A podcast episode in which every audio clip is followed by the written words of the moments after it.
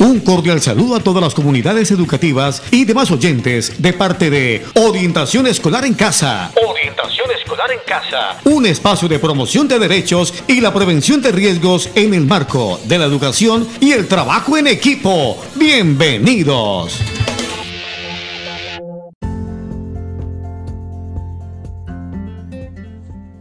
En esta oportunidad continuaremos con las reflexiones que nos brindará una invitada muy especial.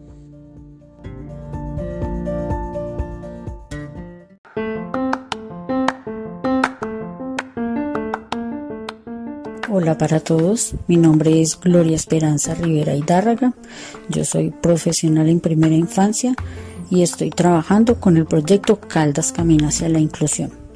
En este espacio les estaré contando algunas historias y cuentos como pildoritas de reflexión.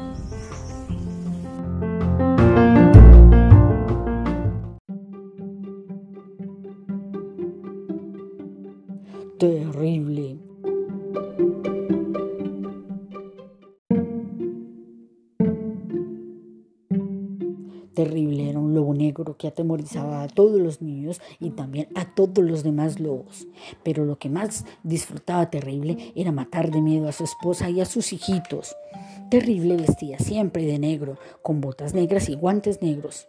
Hasta que un día una de las hermanitas se le ocurrió una idea. Se fueron a buscar a la mamá y le compartieron su secreto. Iban a hacer algo para que su papá cambiara. Como todos los días, Terrible se limpió los dientes después del almuerzo y se acostó a dormir, gritándole a los hijos y a la esposa la canción de la estrellita. Estrellita, ¿dónde estás? Quiero verte titilar. Cuando se quedó bien dormido, empezaron a quitarle los zapatos y las botas. Le quitaron un zapato y sorpresa, tenía una pata verde, muy verde. Luego le quitaron otra bota y tenía la otra pata muy, muy rosada. Luego le quitaron un guante, tenía una mano amarilla. Y lo último, le quitaron el otro guante y tenía la mano muy, muy azul. Todos se asustaron, pero se fueron a llevar las botas y los guantes a lo más profundo del bosque para que el papá nunca las volviera a encontrar. Cuando él se despertó muy, muy asustado, se fue a buscar quien le ayudara. Fue donde el señor pintor a pedirle que le pintara de nuevo las patas y las manos de negro. Y listo, eso hizo. Pero entonces la cola se le puso de colores. Luego fue donde el señor médico para que le arreglara la cola. Y cuando se la arregló, entonces las orejas le pusieron rojas. Luego fue a buscar al ferretero para que le arreglara las orejas. Pero cuando le arregló las orejas, entonces volvieron a recobrar su color las patas y las manos. Llorando, por primera vez en su vida terrible le contó a su esposa lo que le había pasado.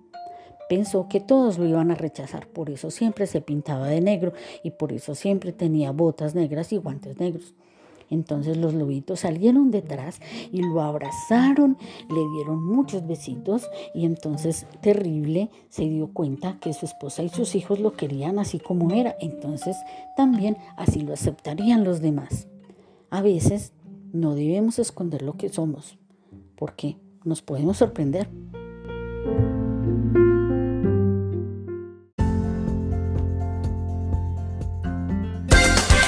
Concluimos la temática del día de hoy en Orientación Escolar en Casa. Orientación Escolar en Casa. Ha sido un gusto estar con ustedes. Hasta pronto.